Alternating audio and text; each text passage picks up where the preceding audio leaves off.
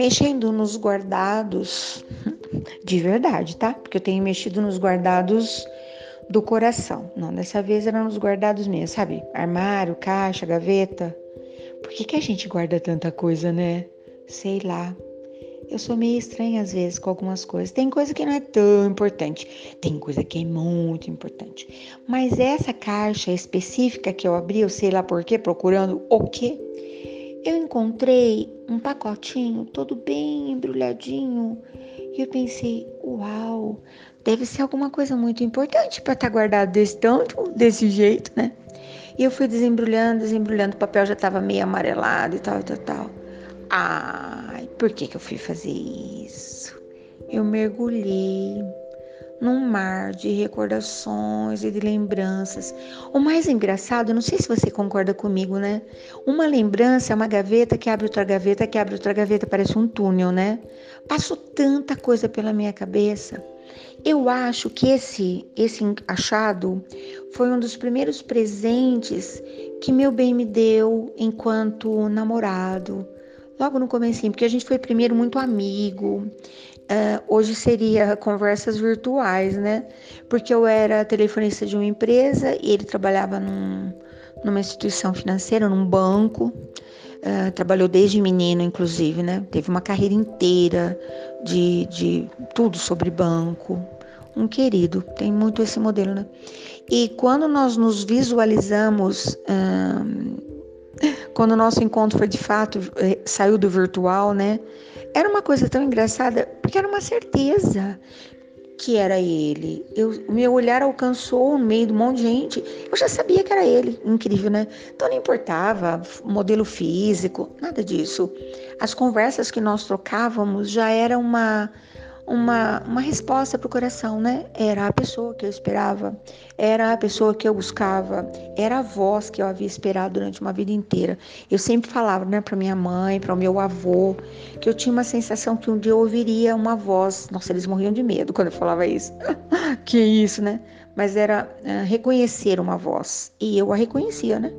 Uh, não tinha telefone em casa, não tinha celular, não tinha nada. A voz vinha através do telefone dos contatos profissionais nada mais que isso. Uh, e ele muito comedido, muito sério, né? Era muito brincalhão, divertido, que ele sempre foi. Na época, principalmente, depois ficou mais sério, né? A vida deixou ele mais sério. Mas na época, muito, muito menino, muito brincalhão, muito leve, muito divertido. E era uma, uma coisa muito. contrastava muito com a minha vida tão séria, uma vida tão difícil, né? Que a minha vida foi sempre. Enfim. Então, quando nós nos visualizamos, já estava implícito, era assim e pronto. Né? E um dos primeiros presentes que ele me deu foi esse, uma caixinha de música dourada, toda desenhadinha, uh, por dentro toda forradinha de veludo, um espelho uh, que se dá corda, funciona ainda, dá corda e coloca a bailarininha e ela dança na naquele espelho que gira, com a sua sainha de tule cor-de-rosa, gostoso do tule que ele não desbota, né?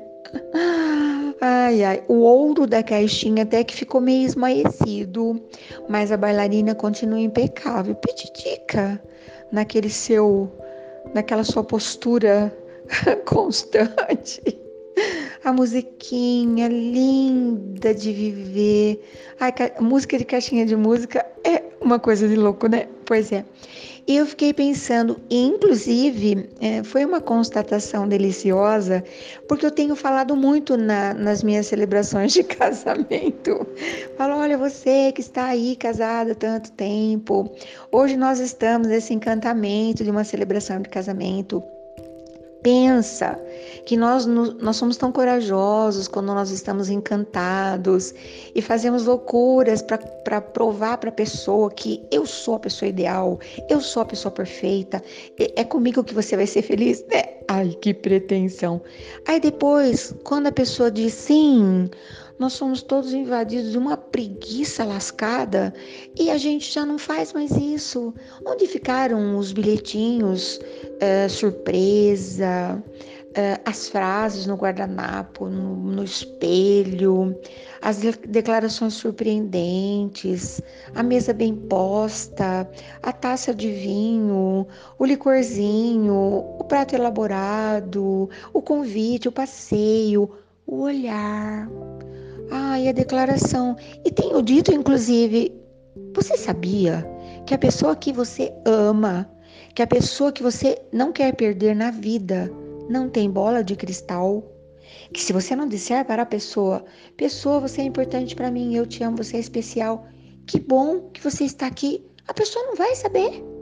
E tenho dito, inclusive nas celebrações de casamento, que antes, até um tempo atrás, nós tínhamos a tola ilusão que nós tínhamos todo o tempo do mundo. Então a gente podia esperar, né? Um ano inteiro, no dia do aniversário, no Natal, numa viagem, numa. Ah, podia esperar uma vida inteira para fazer, para falar para a pessoa, né? Porém, agora a gente tem uma certeza, nós não temos tempo nenhum. A gente só tem esse tempo agora, né? E é por essa razão que eu instituí o dia do abraço do portão, não é? Eu não consigo uh, colocar na minha vida um dia inteiro como eu fazia no passado, né? Sabe assim, fazia uma visita para alguém, a gente passava o dia inteiro, ou a pessoa vinha aqui para casa, nós ficávamos um dia inteiro, às vezes juntava um pessoal, ficava o dia inteiro. Não consigo mais fazer isso. Talvez porque a minha comunidade tenha crescido literalmente. Então agora eu preciso me organizar para levar uma declaração de amor, um mini pudim, uma, um vidrinho de licor, uma, uma rosa, uma flor do meu quintal. Dez minutos, meia hora no abraço de portão. No começo era difícil para as pessoas entenderem, mas é melhor um abraço de portão possível do que um dia, um, uma viagem, um mês impossível. Não é verdade? Eu tenho, eu tenho aprendido a degustar essas coisas possíveis. A gente faz o que a gente pode, né? E eu não tenho constrangimento nenhum para falar para a pessoa: pessoa, eu te amo. No trânsito, quantas vezes eu vejo a pessoa lá na outra esquina e eu grito: eu te amo. A pessoa morre de vergonha, mas também morre de contentamento. E ainda bem que a essa altura do campeonato, esse meu bem, meu companheiro de jornada, aprendeu que não tem nada de maldade nisso, porque a gente sofreu de ciúme, hein? Muito! Que bobagem! Para cada um dos meus amores, eu tenho um modelo específico. Se a pessoa entender isso, vai ser perfeito, vai ser maravilhoso, não é? E pronto, a gente pega aquela porção possível do, do amor que nos, nos, é, nos cabe de direito, degusta e vai ser feliz, entendeu? Cinco minutos, um minuto, tanto faz. Tenho dito também quantas vezes nós vivemos uma vida inteira e não acontece nada. E de repente, uma fração de segundos todo encantamento, toda fonte de amor, todo coração disparado, toda alegria, cabe naquele instante. E a gente vai perder? Porque o tempo é pequeno? Porque é uma fração de segundos? Ah, me poupe, eu não perco.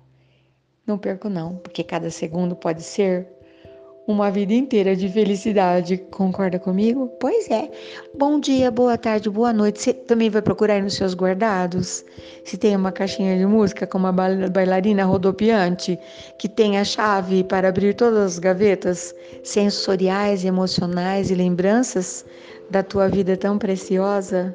Ai, de verdade.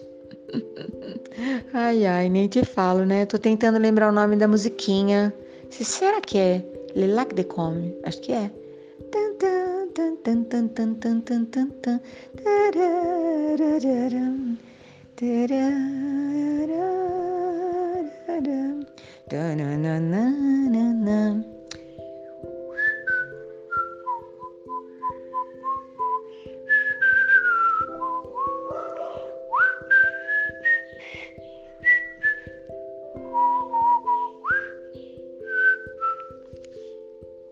Meio desafinadinho, só para você ter uma ideia do que, que a caixinha de música tocou para mim.